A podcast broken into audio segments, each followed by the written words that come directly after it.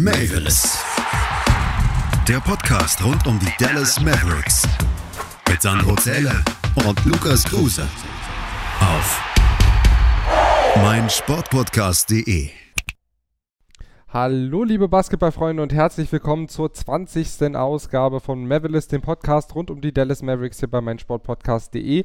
Mein Name ist Lukas Kruse und auch bei unserem minimalen 20 Folgen Jubiläum wieder an meiner Seite Sandro Zähle. Grüß dich Sandro. Moin moin. Wir haben heute wieder ein schöne, eine schöne pickepackevolle Sendung für euch in vier Viertel aufgeteilt. Also die Idee ist uns gekommen. Wir haben ja immer vier Teile dieser Sendung und warum das nicht in Viertel teilen als Basketball-Podcast. Im ersten Viertel ein kurzer Newsblock und dann das erste Spiel der vergangenen Woche. Spiel 6 der Saison gegen die Chicago Bulls. Das zweite Viertel dreht sich dann um das Spiel 7 gegen Houston Rockets und im letzten Viertel, äh, im dritten Viertel, Entschuldigung, gegen, äh, geht es dann um Spiel 8, die Denver Nuggets. Und im letzten Viertel gibt es dann natürlich nochmal unsere Lehren der Woche, ein kleine, eine kleine Wochenanalyse und die Vorschau auf Folge Nummer 21, die dann natürlich nächste Woche wieder kommt für euch. Newsblog. Äh, da hat sich äh, tatsächlich heute Nacht ein bisschen was getan, lieber Sandro. Ähm, es gab die Nachricht, dass drei Spieler der Dallas Mavericks in Quarantäne müssen aufgrund der Corona-Protokolle der NBA.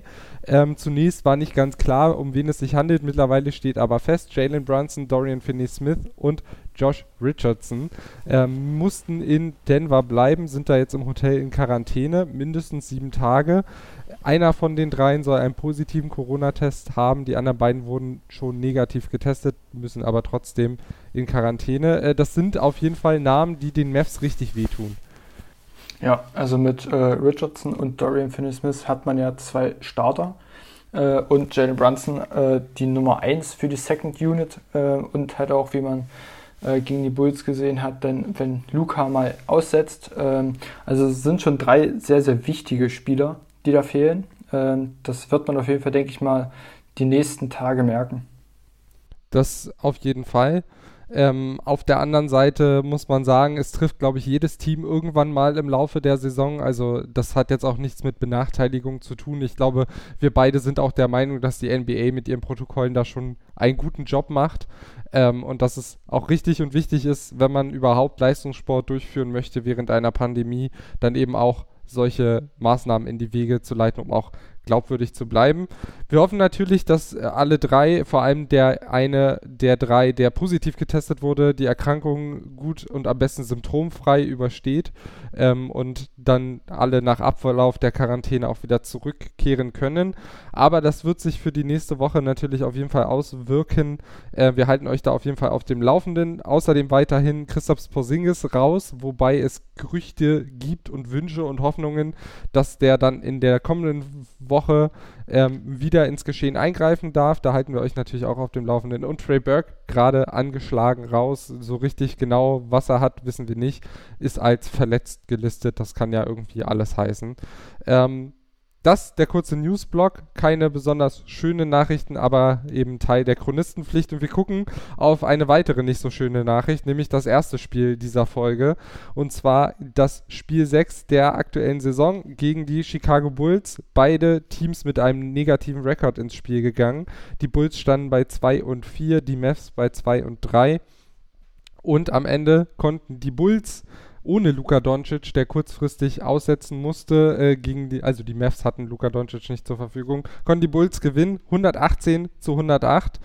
Ähm, aber auch die Bulls waren eigentlich äh, ja ein bisschen in Mitleidenschaft gezogen durch die Corona-Protokolle. Äh, gleich vier Spieler, darunter Thomas Satoranski und Lauri Markanen. Nicht dabei bei dem Mess, wie gesagt, Doncic nicht dabei. Brunson für ihn gestartet und ähm, eigentlich, äh, Sandro, waren wir doch ganz zuversichtlich, trotz des Ausfalls von Luca, dass das ein Sieg werden sollte. Ähm, wie, wie bist, mit welchem Bauchgefühl bist du ins Spiel gegangen? Also, wie du schon sagst, ich hatte eigentlich Hoffnung, dass die Mess gewinnen. Auch ohne Luca, äh, vor allem wo ich dann am Abend zuvor gesehen habe, dass äh, halt Satoranski und Markan ausfallen, da war ich so, okay, dann hat man nur noch äh, Zach Levine. Äh, das nur noch hat er uns dann gezeigt. Also es war dann, ich glaube, er hatte 39 Punkte zum Schluss. Äh, also es war wirklich ein Wahnsinnsspiel, was er gemacht hat. Eigentlich wie gesagt, ich hatte Hoffnungen auf den Sieg, auch ohne Luca, weil das Team ist an sich äh, sehr, sehr stark. Äh, Jalen Brunson, 31 Punkte in dem Spiel. Also eigentlich auch eine Gala-Vorstellung äh, von dem Spieler, der eigentlich nur von der Bank kommt, 38 äh, Minuten gespielt, also wirklich äh, wahnsinnige Leistung. Ähm, ja, konnte man aber leider nicht äh, ummünzen. Ja, wenn wir ein bisschen chronologisch aufs Spiel blicken, dann sind die Maps auch gleich denkbar schlecht gestartet mit einem Turnover.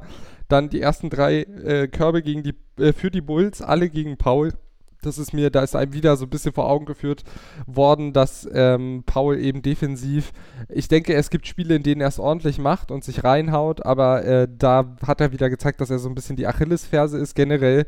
Ähm, ich weiß nicht, wie du siehst, aber man hat das Gefühl, äh, Christoph Porzingis fehlt vor allem rund um den Korb. Also bei den Mavs fehlt Ring Protection gerade komplett und die meisten Punkte, habe ich auch so das Gefühl, fallen auch in der Zone. Also es fällt sehr schwer, die Zone zu verteidigen. Wie siehst du das? Das auf jeden Fall. Also ich gucke auch äh, bei jedem Spiel auf die Shotchart und da fällt mir wirklich auf, dass viel äh, Punkte unter äh, dem Korb in der Zone halt ähm, der Gegner äh, fallen. Also da ist auf jeden Fall Handlungsbedarf, beziehungsweise wenn jetzt Pors hoffentlich äh, nächste Woche oder in anderthalb Wochen wiederkommt, wie auch immer, ähm, dann äh, sollte sich das auf jeden Fall verbessern. Aber da ist wirklich defensiv noch eine sehr, sehr große Schwachstelle. Sonst geht es eigentlich, also Defensive gefällt mir eigentlich bis jetzt hierher, ähm, aber halt wie du sagst, unter der, unterm Korb in der Zone ist einfach, ähm, ja, da fehlt noch äh, die Gegenkraft, sage ich jetzt mal. Ja, absolut. Ähm, und ein bisschen auch die Länge natürlich. Äh, Paul jetzt auch nicht der allergrößte äh, Center und äh, ja, auch ihm und Willi Colley Stein, dem fehlt auch beiden, finde ich, so ein bisschen die Physis zum Teil, um gegen physische Center ähm, zu bestehen, wobei äh, Willi Cordy Stein uns dann zumindestens, wenn wir äh, im dritten Spiel, also im dritten Viertel darüber sprechen, ähm, dann uns ein bisschen eines Besseren belehrt hat.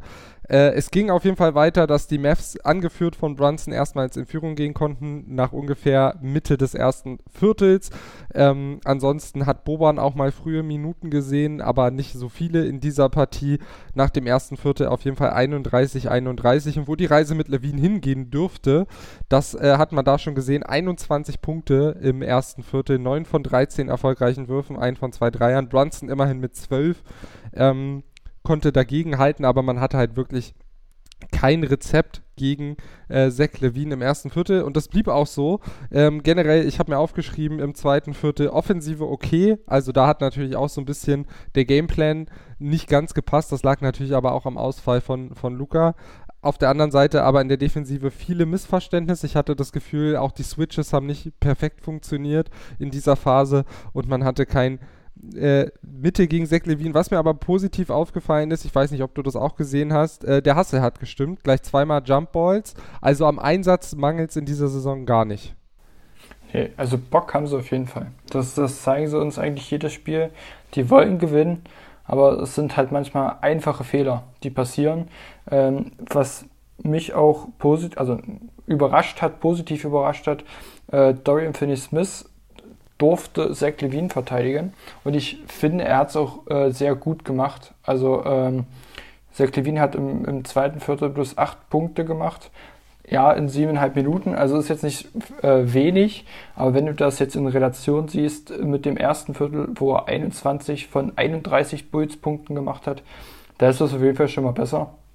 Ähm, das hat mich äh, auch, also fand, fand ich sehr gut. Ähm, Zach Levine hat es halt auch offensiv äh, sehr äh, super gemacht. Äh, der hat die Mismatches gesucht, wollte Jalen Brunson, das hat er oft gesucht, ähm, dieses Mismatch, ähm, weil er einfach wusste, Brunson, der kann jetzt nicht wirklich gegen mich arbeiten defensiv ähm, und hat sich da halt dann äh, den Weg ge gesucht, äh, den Korb unterzubringen.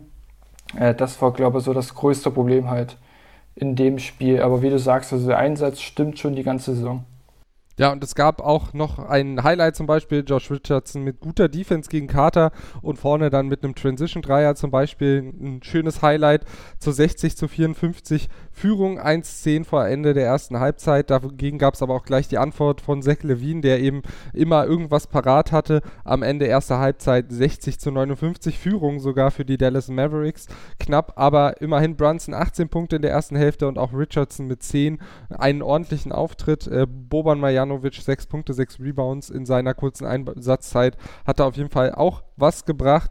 Äh, in den, fürs dritte Viertel habe ich mir tatsächlich gar nicht so viel aufgeschrieben, ähm, außer dass Tim Hardaway Jr. trifft nichts äh, und ineffizient, habe ich mir da so ein bisschen aufgeschrieben, hat viele Würfe genommen, wo er ja in Abwesenheit von Luca eben auch viel für arbeiten musste und ich hatte das Gefühl, viele Entscheidungen waren dann doch sehr wild und sehr mit dem Kopf durch die Wand ähm, und die Fastbreaks wurden schlampig ausgespielt. Äh, das ist mir in der Phase besonders aufgefallen und so hat man da so ein bisschen den Anschluss verloren. Das vierte verlor man mit 27, 21 und lag dann eben auch mit 86, 81 hinten.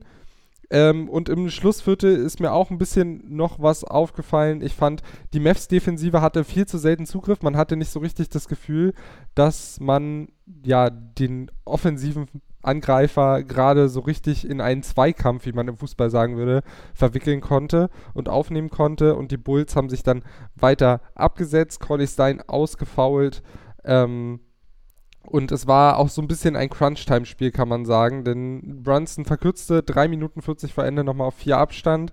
Und dann hat man aber 6 zu 12 die letzten 3 Minuten 40 verloren. Ähm, ist dir noch irgendwas positiv in diesem Spiel aufgefallen, außer dass man am Ende doch wieder so ein bisschen die Chancen liegen lassen hat, das Spiel doch noch zu gewinnen? Ähm, Ob es jetzt positiv ist oder nicht, aber mir ist auf jeden Fall was aufgefallen, äh, dass im dritten und vierten Viertel die Mavs mehr Dreier als Zweier genommen haben. Also im dritten Viertel waren es äh, 10 Zweier und 11 Dreier ist jetzt nicht so deutlich, aber im vierten Viertel war es dann fast doppelt so viel, 8 Zweier bei 15 Dreier. Also das fand ich schon äh, sehr heftig, äh, diesen Unterschied. Woran das lag, äh, wahrscheinlich wieder an dem Problem, dass man keinen unter der Zone hatte, äh, den man wirklich anspielen kann. Äh, was auch zum, im dritten Viertel, da habe ich dann mal bei den Stats geguckt, 85,7% äh, der Feed Goals gingen mit einem Assist voraus in dem Viertel. Das war eine Steigerung von über 30 Prozent. Also die anderen Viertel waren so bei 52, 53 Prozent. Das fand ich halt schon ganz schön äh, krass. Ähm, Im vierten Viertel waren es, glaube ich, wieder bloß so 50 oder sowas. Aber das ist mir in dem Viertel halt wirklich ganz schön doll aufgefallen. In dem Viertel hat man auch bloß 21 Punkte gemacht, also die wenigsten in dem äh, Spiel. Ob das jetzt damit zusammenhängt mit den Assists, keine Ahnung. Aber auf jeden Fall äh, konnte da jetzt keiner einfach mal äh, selbst kreieren. Es musste immer irgendwas vorher passiert, äh, passieren und deswegen, das ist mir nochmal aufgefallen. Positiv aufgefallen ist mir halt Jalen Brunson, wie gesagt, also 31 Punkte, das habe ich nicht erwartet von ihm. Ähm, ja, und dazu das, auch noch 5 äh, Rebounds und 7 Assists, also es war genau. eine sehr, sehr runde Performance. Ja, das, also das muss man wirklich sagen, das, der hat mir sehr gut gefallen. Maxi äh, von der Bank 16 Punkte, äh, er hat in diesem Spiel äh, seinen ersten Zweier getroffen in dieser Saison. Das muss man aber sagen, das war das fünfte Spiel. Sech, nee, sech, fünfte? Sechste? Ich weiß gar nicht. Spiel sechs. Äh, sechste. Sechste, genau. Also das muss man auch mal dazu sagen. Maxi aber auch wieder mit drei von sechs Dreiern. Also seine Dreierquote ist, ist diese Saison sehr, sehr hoch. Also das ist mir nochmal positiv aufgefallen. Ja, ähm, auf jeden Fall, ich habe es ja schon angesprochen, hinten raus äh, sah das irgendwie nicht mehr ganz so gut aus. Man hat mehrere Chancen liegen lassen, um dieses Spiel vielleicht doch noch zu gewinnen. Also ähm, es gab da zum Beispiel einen unerwarteten Pass von Brunson auf Kleber, wodurch es einen Turnover gab, einen liegen gelassenen Freiwurf von Josh Richardson, Hardaway Jr. mit einem Sidestep-Dreier bei 14 Sekunden noch auf der Uhr. Da habe ich mich auch tierisch drüber aufgeregt, warum er den überhaupt nimmt, nachdem er in diesem Spiel wirklich wieder echt wenig getroffen hat. Tim Hardaway Jr. am Ende mit 2 von 12 Dreiern und dann nimmt er bei 14 Sekunden auf der Shot Clock so einen schweren Wurf. Habe ich wirklich überhaupt nicht nachvollziehen können. Ähm, Richardson hat dann noch aus Versehen Levine gefoult. Ist, er wollte eigentlich den nicht an die Linie schicken und äh, eigentlich lieber in der Defense sein, aber dann fault er ihn aus Versehen. Ja, und dann gab es noch eine Szene, erst Richardson, dann Brunson und dann Hardaway mit den Dreiern, die alle nicht fallen. Ähm, und zweimal holt man da den Offensivrebound, hält diese Possession irgendwie am Leben und man kann es nicht beenden. Und am Ende kommen dann noch die Rookies für ein paar Sekunden auf den Platz.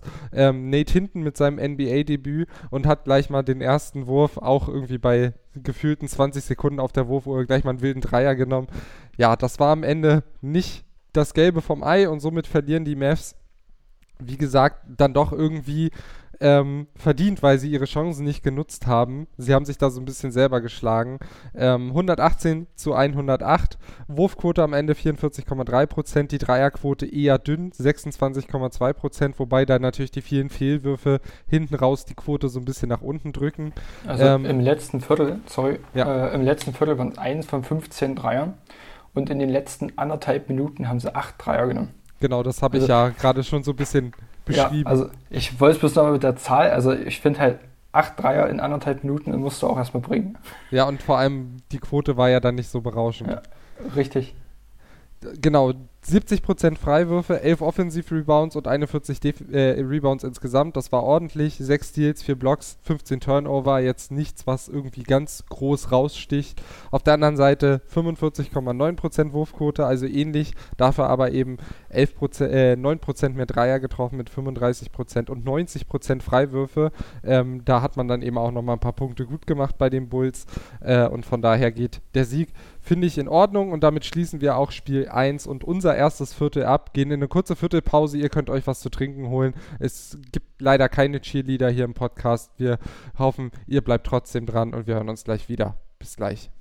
Und damit willkommen zurück zu Mavericks, dem Podcast rund um die Dallas Mavericks hier bei meinsportpodcast.de. Mein Name ist Lukas Kruse, bei mir immer noch mein Co-Moderator Sandro Zähle. Im ersten Viertel unseres Podcasts haben wir über das Spiel der Mavs gegen die Chicago Bulls gesprochen, was 100 zu 18 zu 108 an die Bulls ging.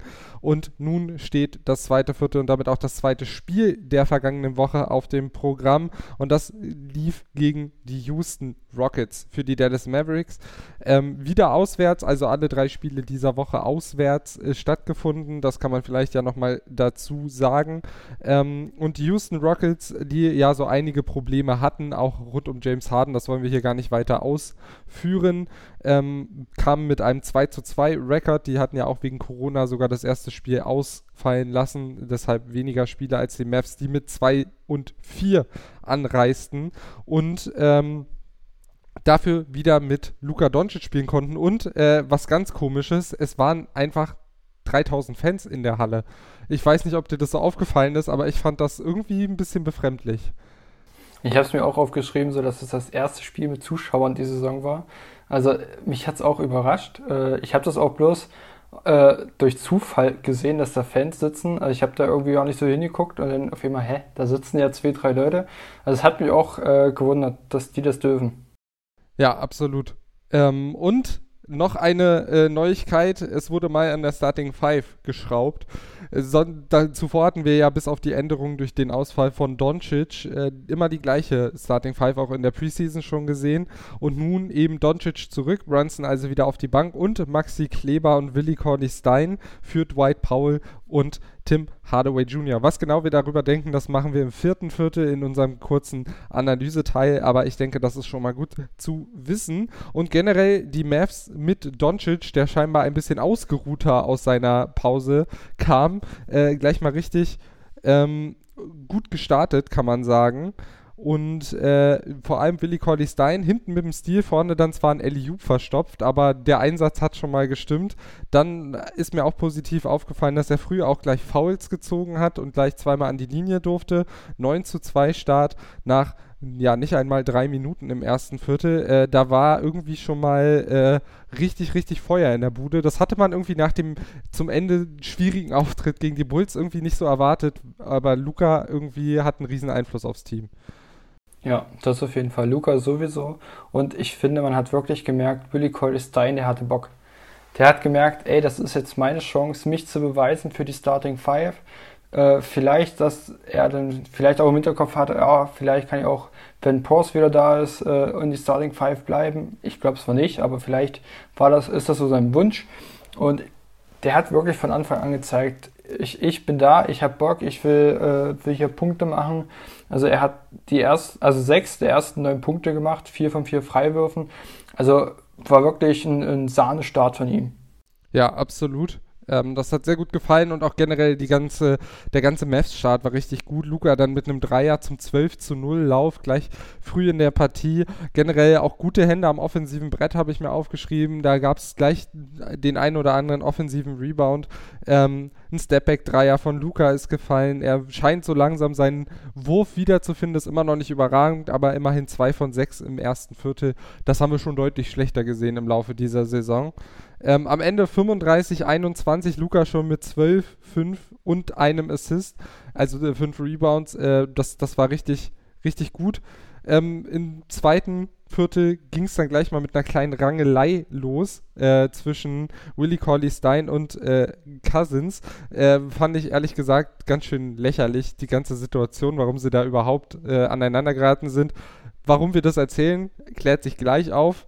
Äh, und dann kam jemand auf den Platz, den hatte ich gar nicht erwartet. Wes Iwundu im zweiten Viertel mit Spielzeit. Wie, wie hat das gemacht? Er war ja nicht so lange auf der Platte.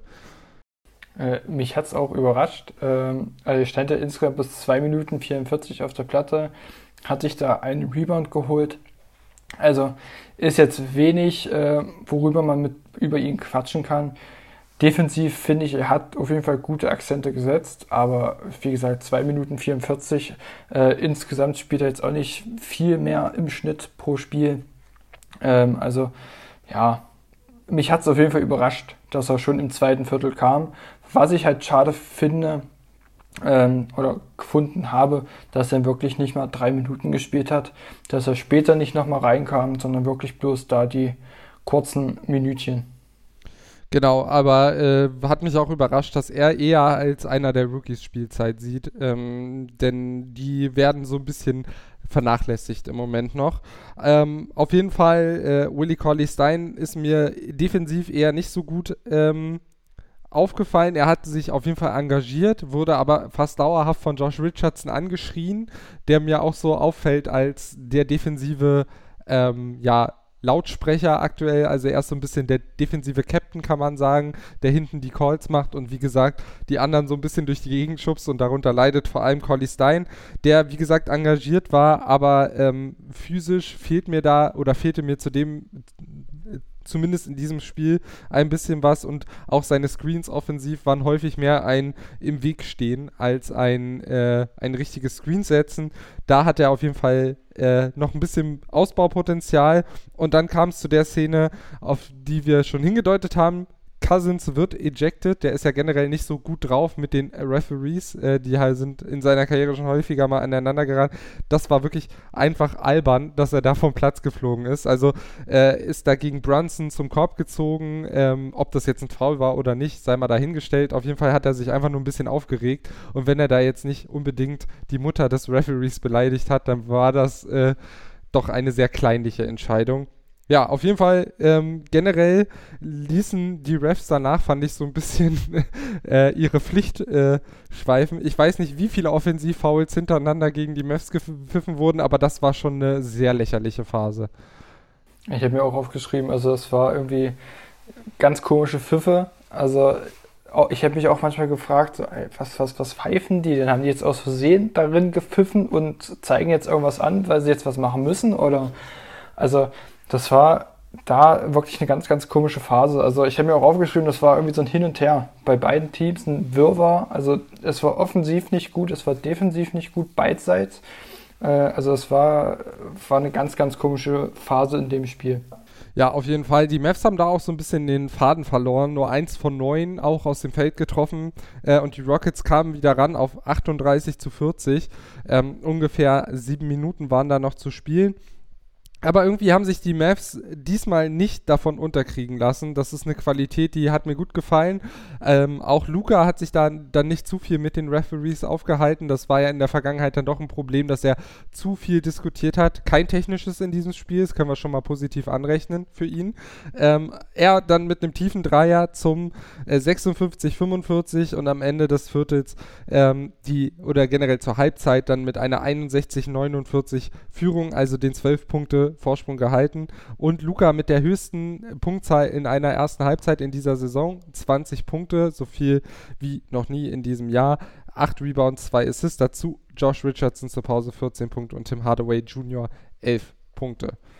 Wir gehen in die zweite Halbzeit, da dann wieder ordentliche Defense. Ähm, das Einzige, was nicht ganz so gut funktioniert hat, äh, war Maxi Kleber, der nämlich schon vier Fouls gesammelt hatte. Und ich habe mir, sehe ich hier gerade, ich habe gelogen mit dem Technischen für Luca. Habe ich, ich, auch gerade gelesen, ja. Ich habe mir nur aufgeschrieben, Technical Luca, why? Weil ich ja, es heute ich, nicht verstanden habe. Ich habe mir auch ein riesen fettes, großes Fragezeichen hintergeschrieben. Ich weiß es auch nicht. Also ich glaube, die, die Referees hatten in dem Spiel einfach Bock. Äh, Im dritten Viertel haben die schon sechs äh, Technicals vergeben.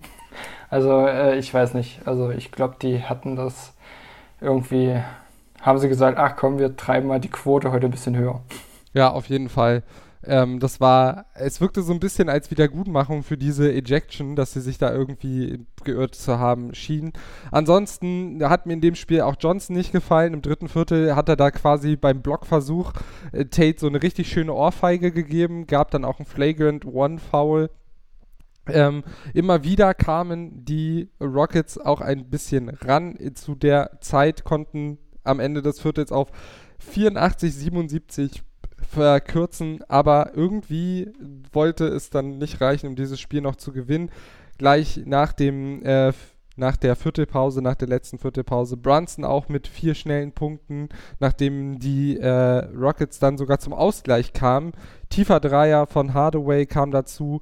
Dann Luca Magic ist back, habe ich mir aufgeschrieben, mit einem richtig schönen No-Look-Pass in die Ecke zu Dorian Finney-Smith äh, und der dann mit dem Corner 3 und ja, generell angeführt von Luca und Tim Hardaway Jr. konnte man sich wieder absetzen und sogar noch ähm, ein 12-0-Run hinlegen, um dann die Entscheidung zu bringen. Es war irgendwie relativ spannend am Ende des vierten Viertels, aber so souverän hat man die Mavs selten dann ein Spiel nach Hause bringen sehen, würde ich sagen.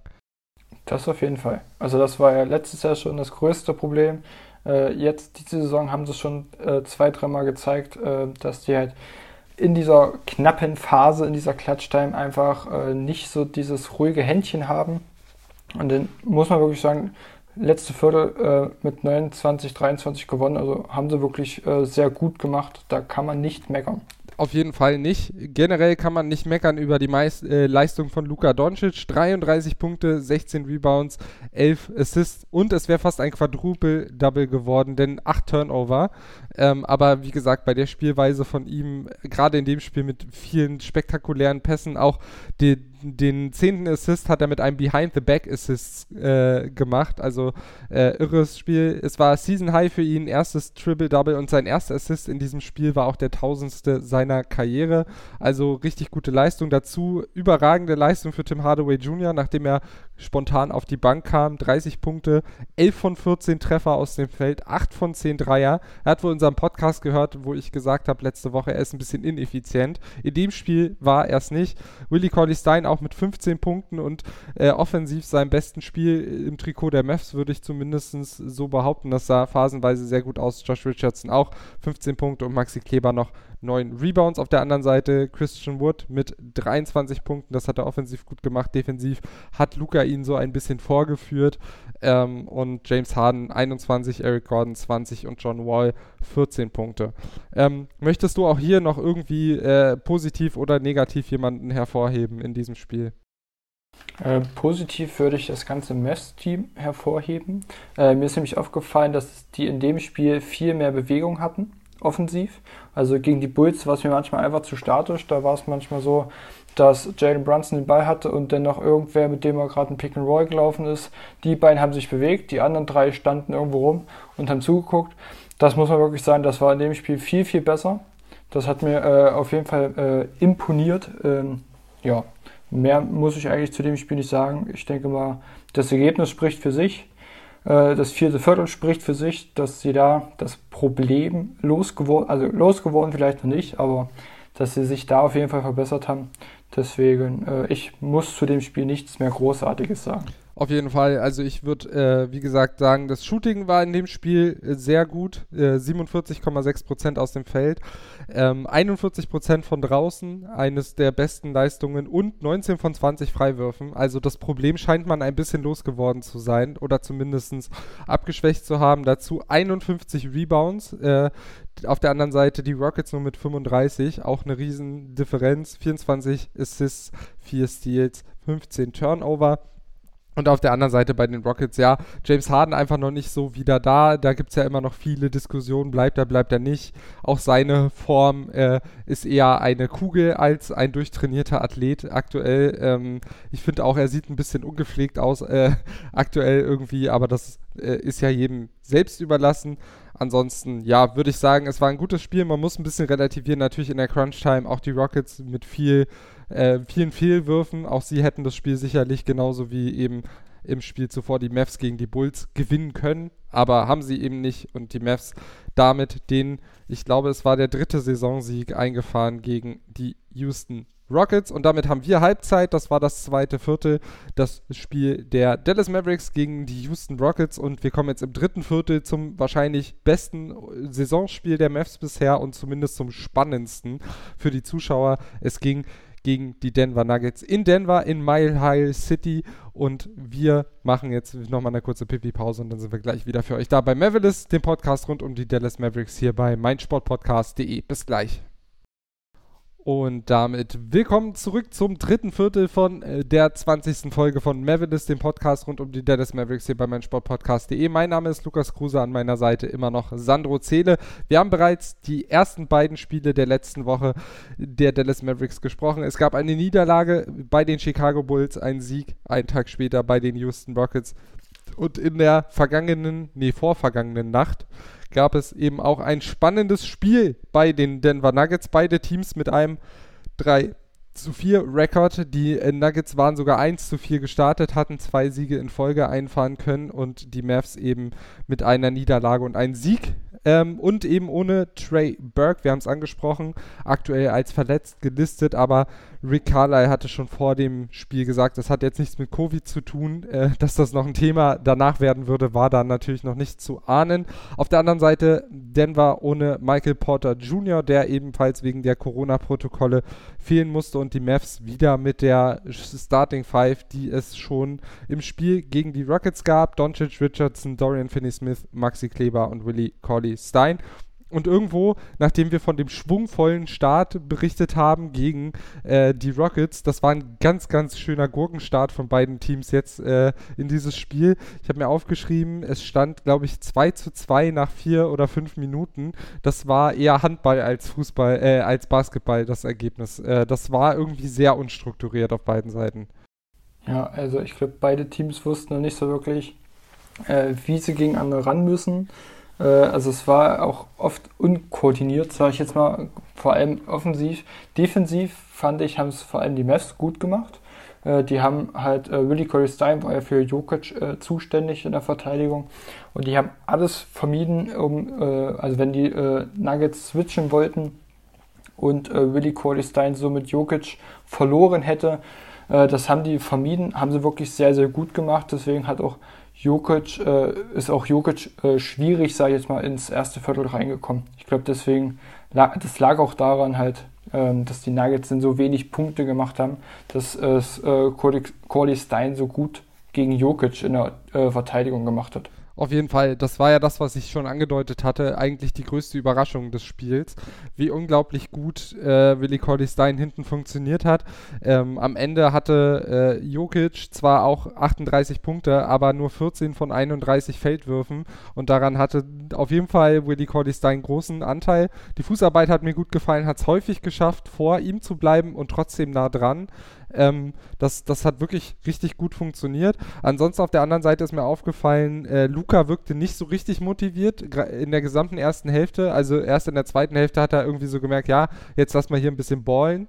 Ähm, und äh, die Nuggets haben es versucht, ihn zu doppeln. Also häufig ist auf den Verteidiger, der ihn gedeckt hat, dann noch Jokic dazugekommen. Das haben die Mavs aber, fand ich, eigentlich immer relativ häufig ordentlich ausgespielt, mit Pässen dann eben auf die Schützen, die draußen gewartet haben. Was auch aufgefallen ist im ersten Viertel, äh, Boban Marjanovic, der hat ja noch ganz okay Erinnerungen an Denver, Career High, wir erinnern uns. Ich glaube, es war sogar das letzte Spiel der Mavs vor der Corona-Pause.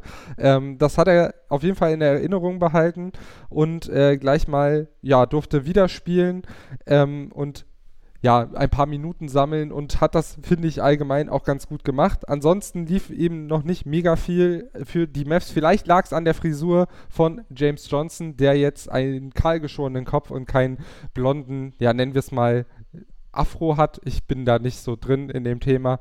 Ähm, Josh Green hat noch ein paar Minuten gesehen, äh, das aber nur im ersten Viertel, glaube ich. Ich glaube, danach ward er nicht mehr gesehen. Und ein Buzzerbeater von Murray nach erfolgreicher Challenge von den Nuggets. Äh, ich glaube, es wurde offensiv faul dann entschieden, somit die Nuggets nochmal in Ballbesitz. Äh, tiefer Dreier von äh, Murray stand es eben nach dem ersten Viertel. 22 zu 28 aus Sicht der Mavs. Ähm, also ein kleiner Rückstand und ähm, die Nuggets dann im zweiten Viertel auch defensiv noch ein bisschen aktiver. Ich hatte das Gefühl, man hat da nochmal ein bisschen einen draufgelegt und ich hatte das Gefühl, die Mavs, ich weiß nicht, ob es nur an der Defense lag oder so ein bisschen an der Ideenlosigkeit, äh, mussten häufig sehr tief in die Shotclock gehen, um irgendwie einen einigermaßen freien Abschluss zu bekommen, den sie dann nicht verwandelt haben. Siehst du die P Probleme da eher im Playmaking oder war die Defensive einfach so unfassbar gut, dass man da einfach wenig Räume hatte, die man bespielen konnte? Beides so ein bisschen. Also, aber vor allem muss man wirklich sagen, das Playmaking, also das hat mir in dem Viertel gar nicht gefallen. Das hat man auch gesehen. Also es äh, waren zehn Dreier wurden genommen in dem Viertel. Davon ging nur einer rein. Also das ist einfach, also man hat oft gesehen, ah, kacke, hier, die Shotclock ist gleich vorbei, wir müssen noch irgendwie abdrücken, hat irgendwer den Ball bekommen an der Dreierlinie, hat geworfen. Also die Würfe waren einfach äh, sehr unvorbereitet. Also in dem Viertel hat mir das Playmaking gar nicht gefallen. Denver hat es natürlich auch defensiv sehr gut gemacht. Also das muss man auch loben. Aber äh, ich habe mir auch aufgeschrieben, Luca erzwingt manchmal, also hat in dem Viertel zu viel erzwungen. Also man hat von vornherein gesehen, zumindest wir Zuschauer, das klappt nicht. Aber Luca dachte sich, ach, hier mit dem Kopf durch die Wand sozusagen.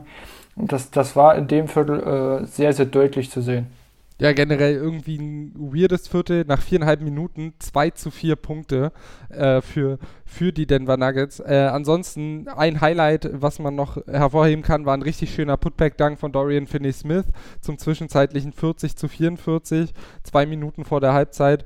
Generell, Boban hat immer wieder ganz gute Anspiele bekommen von Luca in die Zone und dann, ja, hatte selbst äh, ein doch relativ kräftiger Nikola Jokic nicht mehr so richtig viel entgegenzusetzen.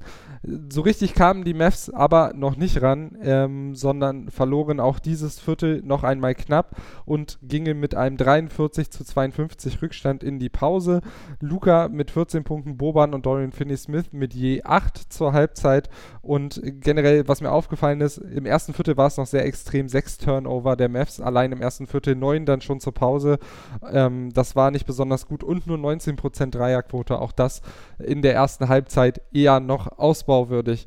Ja, die zweite Halbzeit begann damit, dass Luga immer besser eine Möglichkeit fand, diese Double Teams eben gut auszunutzen, die freien Schützen zu finden. Auch Dorian Finney-Smith hat seinen Rhythmus so langsam gefunden. Am Ende des Spiels mit ähm, einer 4 von 8 Dreierquote, also 50 Prozent in diesem Spiel. Das war sehr gut. Ähm, und Jokic stand dann offensiv gegen äh, Boban Marjanovic auf dem Platz und er hat da so ein bisschen Zirkus gespielt, habe ich mir aufgeschrieben. Also Boban defensiv keine Lösung gegen Nikola Jokic. Nee, also Boban ist halt einfach viel zu langsam. Also Boban äh, kannst du reinsetzen, wenn du einen unbeweglichen Center hast und das ist Jokic einfach nicht. Äh, der hat ihn da halt, wie du schon sagst, ein bisschen im Zirkus herumgetanzt, sage ich jetzt mal. Also das, das war schon äh, defensiv sehr anfällig. Also das kannst du halt eigentlich nicht bringen äh, gegen den besten äh, Spieler der Nuggets und einen der besten Center der Welt. Ähm, kannst du keinen Boban äh, defensiv dagegen stellen. Klar, von der Größe her passt es.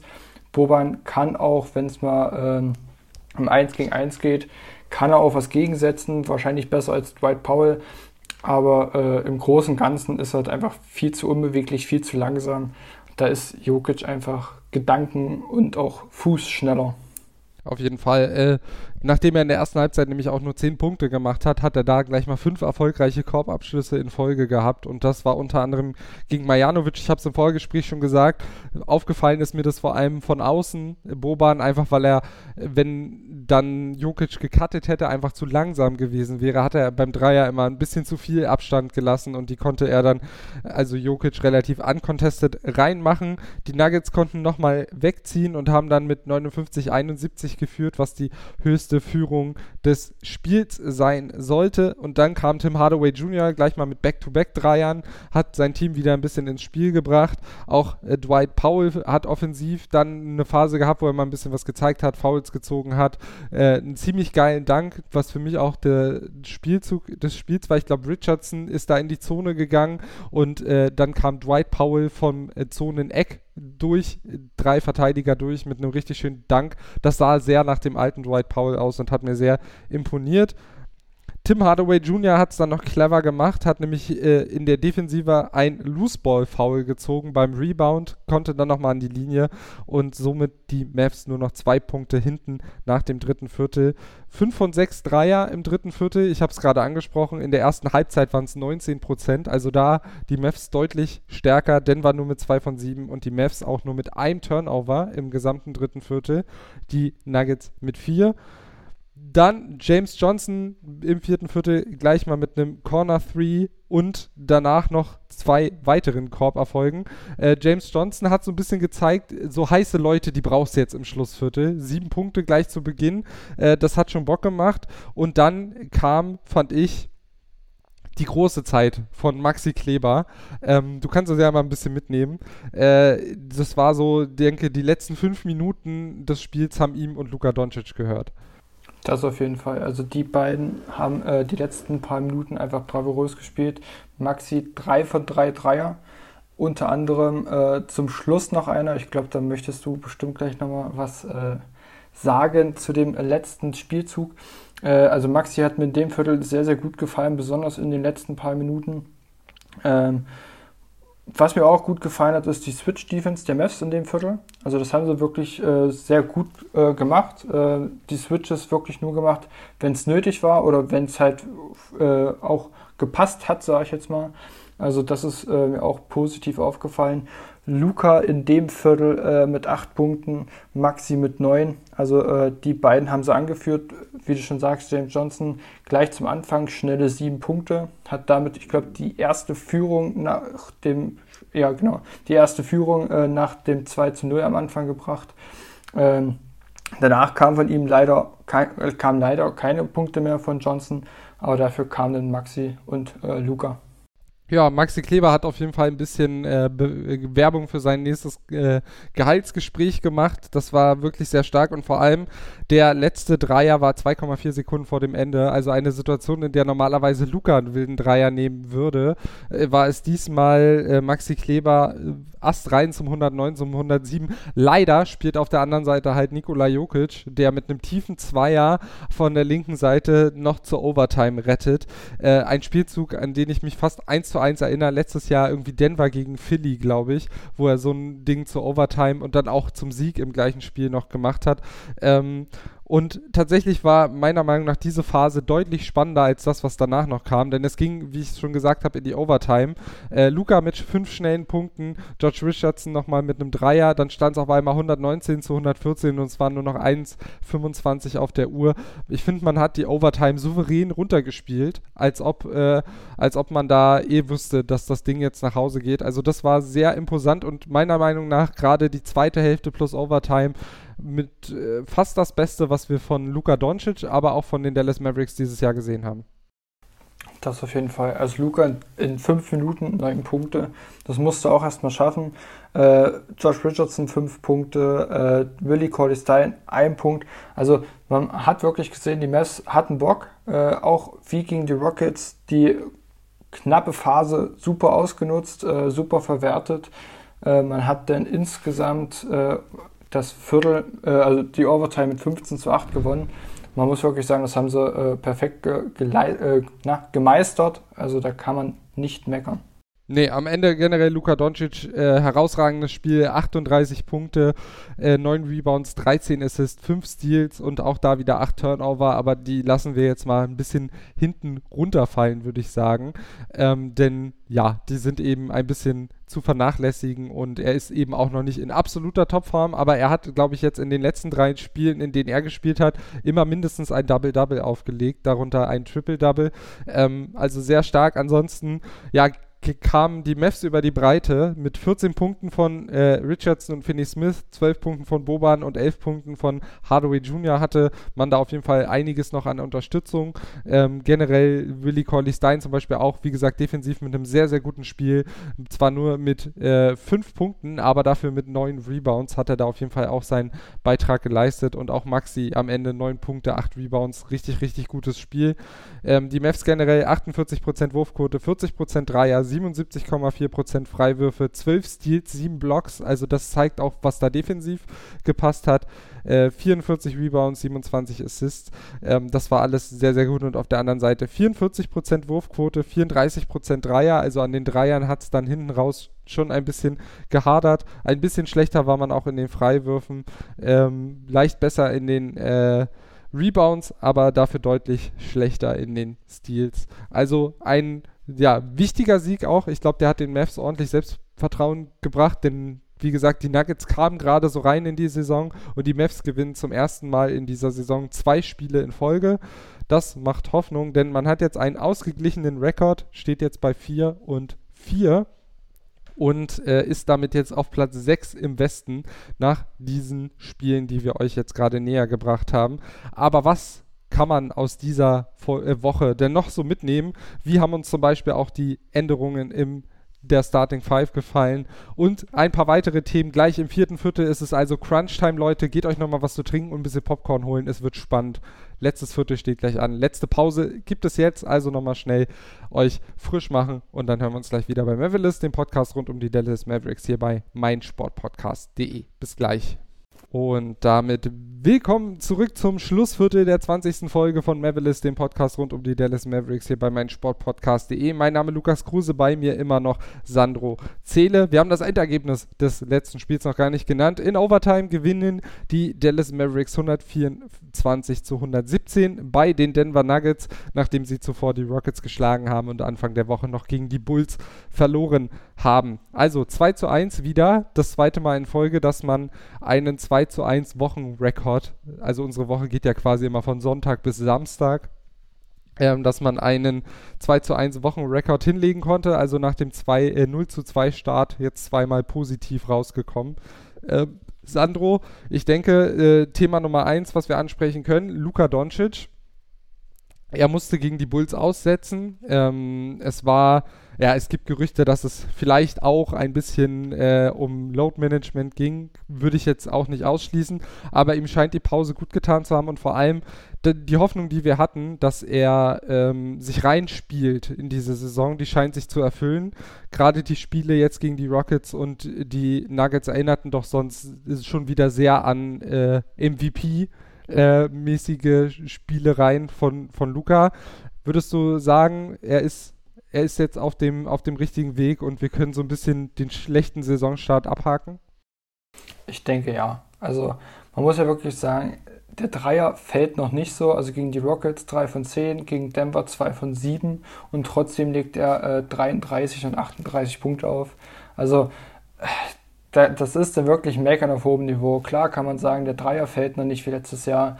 Er macht manchmal noch zu viele Turnover. In den zwei Spielen halt insgesamt 16 Turnover. Klar, das sind so zwei Schwachstellen, aber wenn man trotzdem über 30 Punkte, sogar fast 40 Punkte in einem Spiel auflegt, immer ein Double-Double äh, holt, zumindest einmal auch ein Triple-Double, da kann man nicht groß meckern. Äh, gegen Denver fünf Steals, äh, muss man auch sagen, da hat man gemerkt, auch defensiv hat er denn was geleistet. Äh, also ich glaube, wir sehen Luca jetzt auf dem richtigen Weg. Der Wurf muss jetzt halt nur noch fallen. Aber sonst denke ich wirklich, das ist der Luca, den wir kennen von der letzten Saison. Vielleicht, wenn der Dreier fällt, noch ein bisschen besser. Ja, also äh, zwei Sachen möchte ich da noch kurz ergänzen. Zum einen äh, ist er jetzt schon wieder, es sind jetzt erst acht Spieler für die Mavs, sieben für ihn.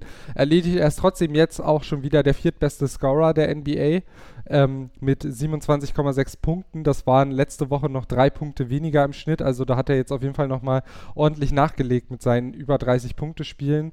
Ähm, das ist auf jeden Fall schon mal bemerkenswert, vor allem wenn man bedenkt, äh, letzte Woche waren es noch 16,1 Prozent. Die Dreierquote jetzt ist er hoch auf 20,8. Das heißt, da kommt mehr. Er ähm, nimmt weniger Dreier, das finde ich auch gut, wenn er merkt, der Wurf fällt nicht, trotzdem weiter werfen ist okay, aber eben nicht wie zum Beispiel Tim Hardaway Jr. 12 äh, und dann am Ende nur zwei äh, davon treffen. Ähm, er hat jetzt 6,9 Dreierversuche im Schnitt. Äh, Im letzten Jahr waren es noch 8,9. Die Sample Size ist klein, das wissen wir. Trotzdem müssen wir das natürlich ein bisschen ansprechen. Also er gefällt mir auch sehr gut. Dann gefällt mir natürlich auch, dass das Play, zum Beispiel das letzte, dass er dann auch mal sieht, ja, Maxi Kleber ist gerade heiß. Ähm, und ich gebe ihm jetzt auch mal den wichtigen Dreier. Das fand ich, fand ich sehr gut. Ein bisschen genervt hat mich natürlich, wie gesagt, so ein bisschen die Einstellung gegen die Nuggets, dass er am Anfang so ein bisschen noch unmotiviert wirkte, die Entscheidungsfindung noch nicht perfekt war. Aber allgemein ist das trotzdem ein Fortschritt zum Saisonstart. Äh, der Freiwurf fällt bislang immer noch gut mit 77,3 Prozent. Die Feldwurfquote ist 0,2 Prozent besser, also quasi genauso gut bei gleichem Volumen wie im Vorjahr. Ähm, und nur die Dreierquote ist noch ausbaufähig. Und äh, er ist eben jetzt schon, wie ich es gerade gesagt habe, wieder der viertbeste Scorer der Liga. Also ähm, ja, ich glaube, das ist jetzt mittlerweile einfach nur noch meckern auf hohem Niveau und hoffen, dass er tatsächlich den nächsten Schritt gemacht hat. Er hat sich auf jeden Fall in Shape gespielt. Wer sich auch so ein bisschen in Rotation Shape spielt, ist Rick Carlisle. Der, finde ich, sehr viel probiert. Ähm, das hat man gerade in dieser Woche gesehen, nachdem es gegen die Bulls eben noch diese Zwangswechsel äh, oder diesen Zwangswechsel gab, hat er eben die Starting Five umgestellt gegen die Nuggets, jetzt aber auch mit Boban mal reagiert, dem er mehr Spielzeit gegeben hat als Paul. Also er ist noch sehr experimentierfreudig. Ich denke, das ist noch nicht das Ende der Fahnenstange. Trotzdem können wir kurz mal drüber reden wie dir der Wechsel in der Starting Five denn so gefallen hat ähm, und was er vielleicht oder was die neue Starting Five mit Kleber und äh, Corley Stein vielleicht besser macht in deinen Augen als die alte Starting Five mit Paul und Hardaway Jr.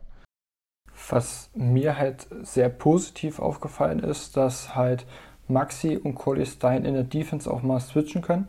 Also das ist jetzt nicht so, äh, wenn jetzt, sonst war es ja Dorian Finney-Smith und Dwight Powell, die konnten beide jetzt keine großen Verteidiger, äh, keine großen Angreifer verteidigen. Äh, die beiden können wechseln, ohne dass man jetzt defensiv einen großen Verlust hat. Klar, Maxi ist ein besserer Verteidiger als Corley Stein, aber im Großen und Ganzen können die beiden da problemlos switchen, ohne jetzt groß äh, Gedanken haben zu müssen. Also das gefällt mir auf jeden Fall sehr gut an der Starting Five. Äh, Tim Hardaway Jr. von der Bank hat funktioniert, aber ähm, Problem ist halt, das hattest du ja bei, bei uns im Vorgespräch schon gesagt, äh, man, man hat dann halt ein bisschen defensiven Verlust äh, von der Bank kommend. Ähm, kann er halt schon ausgleichen. Also er hat das Potenzial, er trifft jetzt gerade 40 äh, Prozent seiner Dreier. Also ist jetzt auch keine schlechte Quote. Äh, ich denke mal, er kann es offensiv ausgleichen.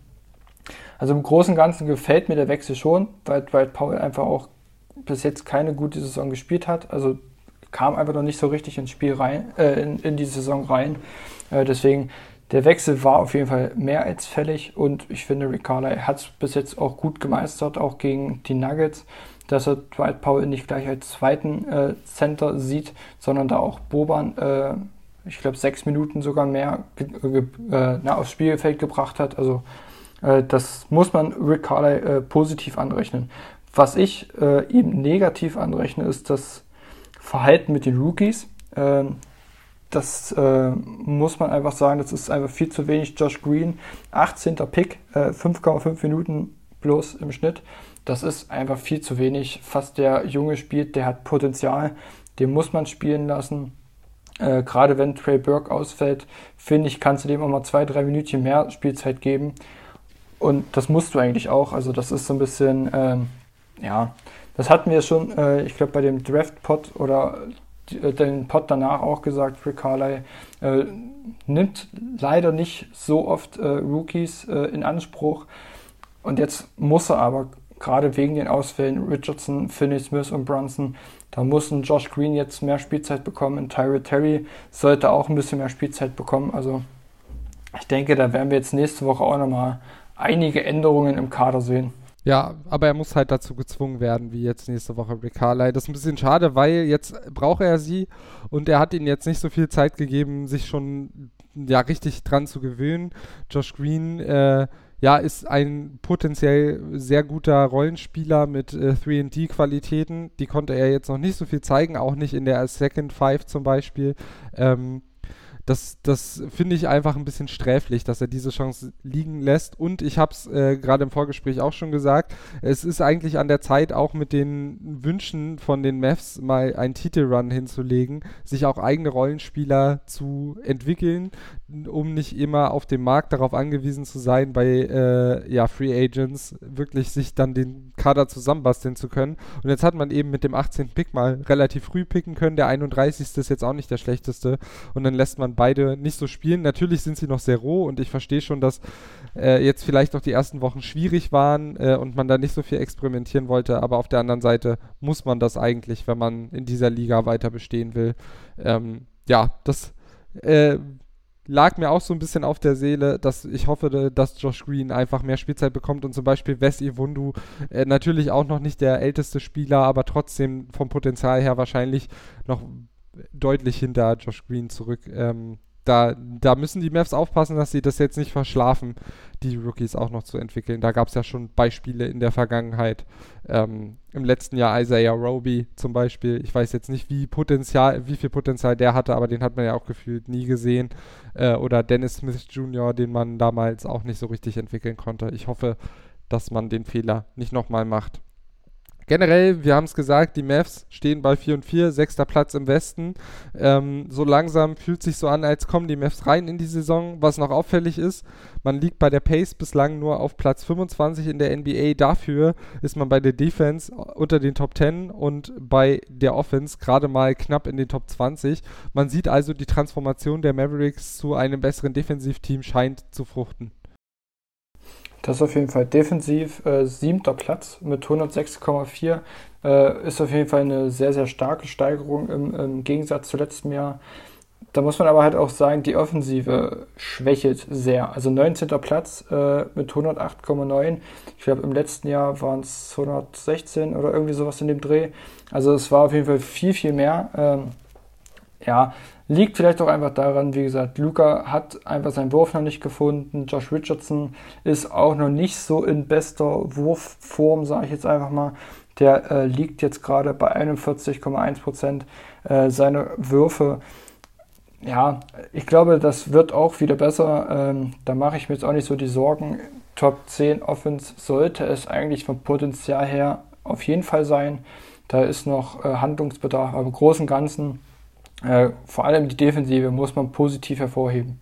Auf jeden Fall, ich meine, man hat die Clippers und die Heat unter 100 Punkten halten können, die Rockets mit 100 Punkten genau quasi auch eigentlich an einem Minimum.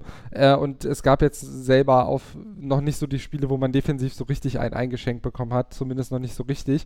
Ähm, von daher, ja, ich denke auch, die Saison ist noch jung. Das sind jetzt acht Spiele gewesen. Da kann man eh noch nicht so richtig einschätzen, wo die Reise hingeht. Aber ich denke, bei der Pace, die äh, haben wir ja schon angesprochen, die Fast Breaks häufig noch nicht gut zu Ende gespielt. Häufig wird da mal abgedreht, der Pass nicht gesucht, ähm, das Tempo nicht mitgenommen. Und äh, ja, die Defensive ist deutlich besser. Das liegt auch an Josh Richardson und jetzt vielleicht auch ein Stück weit dann an Maxi Kleber und äh, ein bisschen vielleicht auch Willie Colley Stein in der Starting Five. Also ich bin da zuversichtlich, dass wir jetzt in die richtige Richtung gehen und äh, in die richtige Richtung gehen kann man in der kommenden Woche. Zwar mit einigen Ausfällen, aber ja auch mit eben einem tieferen Kader vielleicht, als es noch im letzten Jahr der Fall war. Man spielt heute Nacht, also in der Nacht auf morgen, um 2.30 Uhr gegen die Orlando Magic. Die stehen aktuell bei 6 und 3. Sandro hat aber gesagt, die haben auch noch einige Ausfälle. Ähm, des Weiteren geht es gegen die Pelicans in der Nacht zum 12.01. um 2.30 Uhr. Ähm, die Pelicans bei 4 und 5. Dann in der Nacht auf den 14.01. gegen die Hornets, die bei 4 und 5 ebenfalls stehen, da um 1 Uhr. Und am 16.01. dann um 1.30 Uhr gegen die Bucks. 5 und 4 stehen die. Gegen die Hornets hatte man ja schon gespielt. Das ist das erste Team, auf das man zum zweiten Mal trifft. Damals in Spiel 4 verlor man 99 zu 118. Also da gibt es definitiv Potenzial zur Wiedergutmachung. Unser nächster Podcast dann eben nach dem Bugs-Spiel nächsten Samstag wieder um ja, die Mittagszeit, frühen Nachmittagszeit herum. Sandro, du hattest mich noch gebeten, eine Sache anzusprechen. Äh, wir haben nämlich äh, eine Statistik gefunden auf Twitter, äh, dass es eine relativ große Diskrepanz bei den Corner Threes zwischen den beiden Seiten, also der linken und der rechten geht. Wir wollen das jetzt so ein bisschen beobachten im Laufe der Saison und du hast damit jetzt angefangen, kannst uns den ersten Scouting Report der Corner Threes geben. Also das war jetzt in dieser Woche, ähm, also das war auch auf Twitter, war das, äh, ich habe jetzt nicht mehr die genauen Zahlen, aber es war auf jeden Fall rechts, waren es doppelt so viele Versuche bei einer Quote von 18 Prozent. Ich glaube, das waren 5,4 Versuche. Und äh, links war einfach die Quote viel, viel höher. Und das hat man jetzt auch in dieser Woche gesehen. Also ich habe jetzt mal äh, die Corner Threes äh, aufgeschrieben, bloß von dieser Woche. Und da waren es rechts äh, zwei Treffer bei zwölf Versuchen. Ist auf jeden Fall schon mal nicht so gut. Links dafür viel, viel besser. Sieben äh, Treffer bei 15 Versuchen, also fast 50 Prozent. Also da merkt man halt schon einen großen Unterschied. Fünf Treffer mehr bei nur drei Versuchen mehr. Also da merkt man, äh, links ist auf jeden Fall äh, die bessere Ecke für die Mavs. Man muss halt gucken, ähm, ob die Gegner das vielleicht auch mitbekommen, ob die ihr Spiel dahin so ein bisschen ausbauen, dass die Mavs mehr rechts äh, aus der Ecke werfen müssen. Woran das liegt, keine Ahnung. Die Schützen sind im Großen und Ganzen eigentlich die gleichen. Ich habe sie bei jedem Spiel aufgeschrieben. Im Großen und Ganzen sind es immer die gleichen. Rechts haben diese Woche nur Tim Hardaway Jr. und Dorian Finney-Smith getroffen. Der Rest hat da alles verballert. Ähm, da muss man ja wirklich aufpassen, dass das nicht äh, noch eine größere Schwäche wird, ähm, dass, dass die Gegner da sich wirklich nicht drauf einstellen können, dass die Links halt komplett zumachen, die Zone dicht machen und sagen, ach komm, den einen von rechts, den schenken wir den. Also da muss man äh, mal so ein Auge drauf werfen, da werden wir jetzt auch ein Auge drauf werfen und das so ein bisschen weiter verfolgen. Aber da merkt man halt wirklich schon einen sehr großen Unterschied zwischen den beiden Ecken. Ja, aber trotzdem muss man natürlich relativieren. Kleine Sample Size, acht Spiele. Äh, wir wollen das einfach ein bisschen beobachten und hoffen, dass das einfach nur jetzt eine kurze Momentaufnahme ist und sich ein bisschen wieder einspielt. Wie gesagt, zum Beispiel Dorian Finney-Smith hat bisher auch noch nicht die besten Dreierquoten, auch Josh Richardson noch ausbaufähig. Das heißt, vielleicht erledigt sich das dann auch von selbst. Das war's für Folge 20. Ich hoffe, es hat euch wie immer Spaß gemacht, uns zu lauschen. Und ja, wir, ihr habt ja auch gehört, wir haben die Podcast-Struktur mit den Vierteln und der größeren Analyse im Schlussviertel ein bisschen umgestellt. Wir bringen diesen Podcast anders als die Mavs in den letzten Jahren sicher über die Ziellinie. Keine Gefahr hier noch für Stolpereien. Ähm, Danke fürs Zuhören. Wie immer könnt ihr natürlich gerne weitere Podcasts auf meinsportpodcast.de hören. Uns könnt ihr gerne bewerten auf iTunes mit einer Rezension oder einer Sternebewertung. Und wenn ihr uns natürlich folgt im Podcatcher eurer Wahl, ist das auch super. Und euren Freunden erzählt, dass es uns gibt. Sonst könnt ihr uns auch bei den sozialen Netzwerken finden, at pod sowohl auf Twitter als auch auf Instagram. Da kriegt ihr auch immer unter der Woche alle Infos rund um die Mavericks. Das war's von mir. Ich hoffe, ihr habt eine gute Woche und die letzten Worte gehören wie immer Sandro. Auch von mir danke fürs Zuhören. Äh, ich denke, uns erwartet eine ereignisreiche Woche mit den Ausfällen. Äh, mal schauen, wie sich die Maps entwickeln.